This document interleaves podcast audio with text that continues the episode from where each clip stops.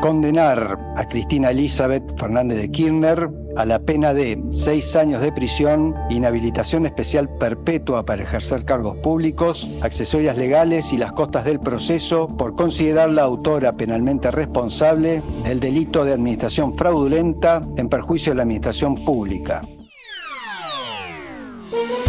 Hola, bienvenidos. Es martes 6 de diciembre y estas son cinco de nuestras noticias del día en NTN 24.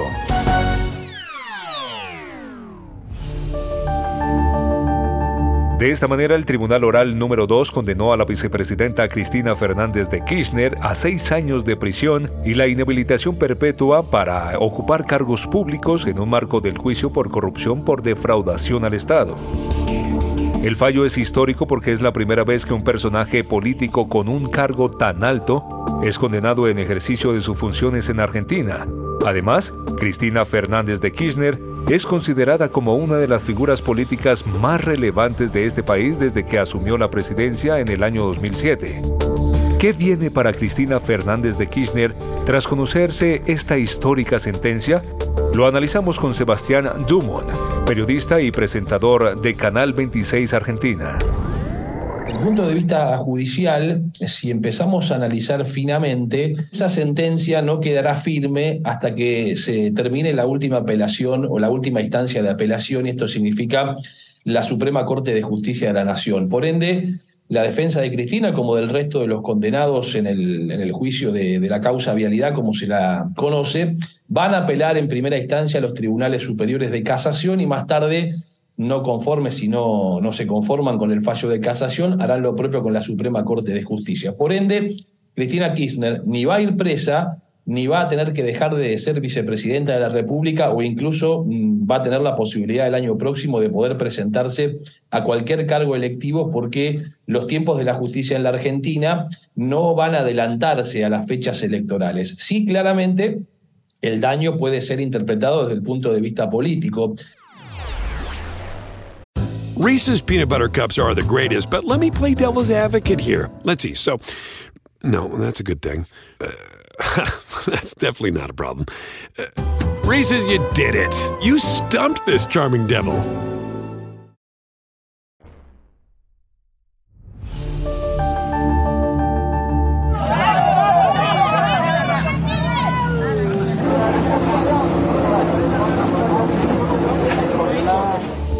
En Colombia continúa en aumento el número de fallecidos en Risaralda, producto de un deslizamiento de tierra ocurrido el pasado domingo. 34 muertos y 8 heridos van en lo corrido de apenas estos tres días.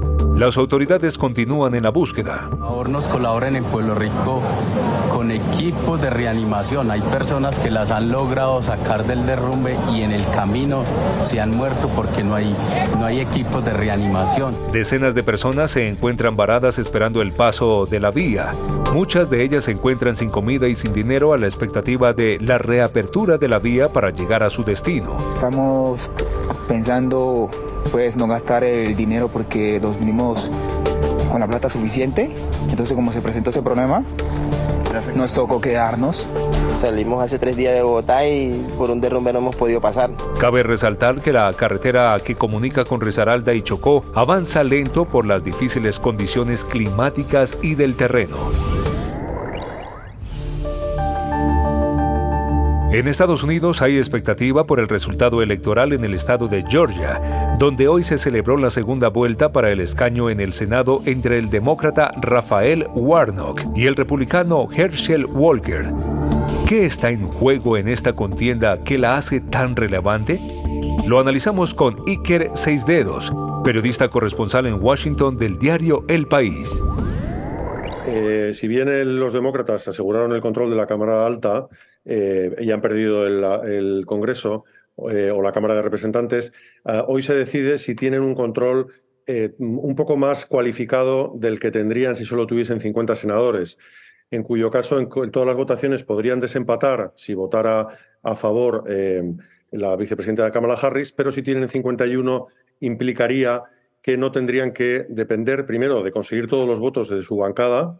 Hay dos senadores díscolos que son Kristen Sinema por Arizona y Joe Manchin III por Virginia Occidental, que tienden a votar eh, a su manera. Reese's peanut butter cups are the greatest, but let me play devil's advocate here. Let's see. So, no, that's a good thing. Uh, that's definitely not a problem. Uh, Reese's, you did it. You stumped this charming devil.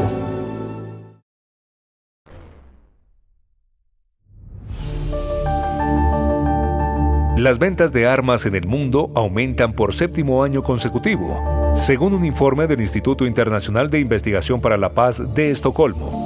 Los datos son del 2021 y pueden estar ya superados por lo que ha sucedido este año. ¿Por qué se arman los estados? Lo conversamos con Guillermo Pacheco, profesor de la Escuela Nacional de Defensa de Estados Unidos evidentemente siempre que hay un conflicto sube y no tengo la menor duda que lo que CIPRI nos demuestre en el 2022 será, y por yo calculo que por un 2 o 3, si no un 4% de acuerdo al 2021, pero lo que tenemos que entender también una cosa es, quiera que no todo el proceso que se da en cuanto al paso de los años genera una obsolescencia en los equipos, en, la, en, el armamento. Entonces, se da por los dos, por los dos caminos. Uno, por lo que ya conocemos del conflicto que genera ya un aumento eh, considerable y por el hecho mismo que la obsolescencia hace que los países tengan que estar eh, teniendo una transformación de su equipo bélico. Al cierre, definidos los cuartos de final en el Mundial de la FIFA Qatar 2022. Brasil y Argentina son las dos selecciones latinoamericanas clasificadas para esta fase. ¿Qué nos dicen los resultados? El análisis deportivo hoy con Eduardo Ramenzoni, periodista deportivo en el canal de televisión argentino TIC Sports.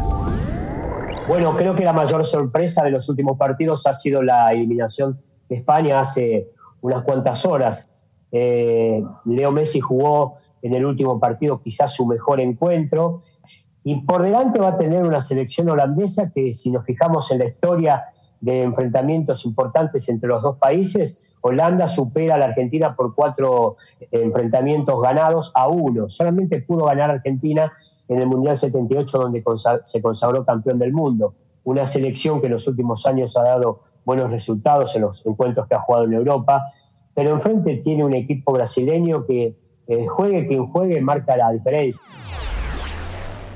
Reese's peanut butter cups are the greatest, but let me play devil's advocate here. Let's see. So, no, that's a good thing. Uh, that's definitely not a problem. Uh, Reese's, you did it. You stumped this charming devil.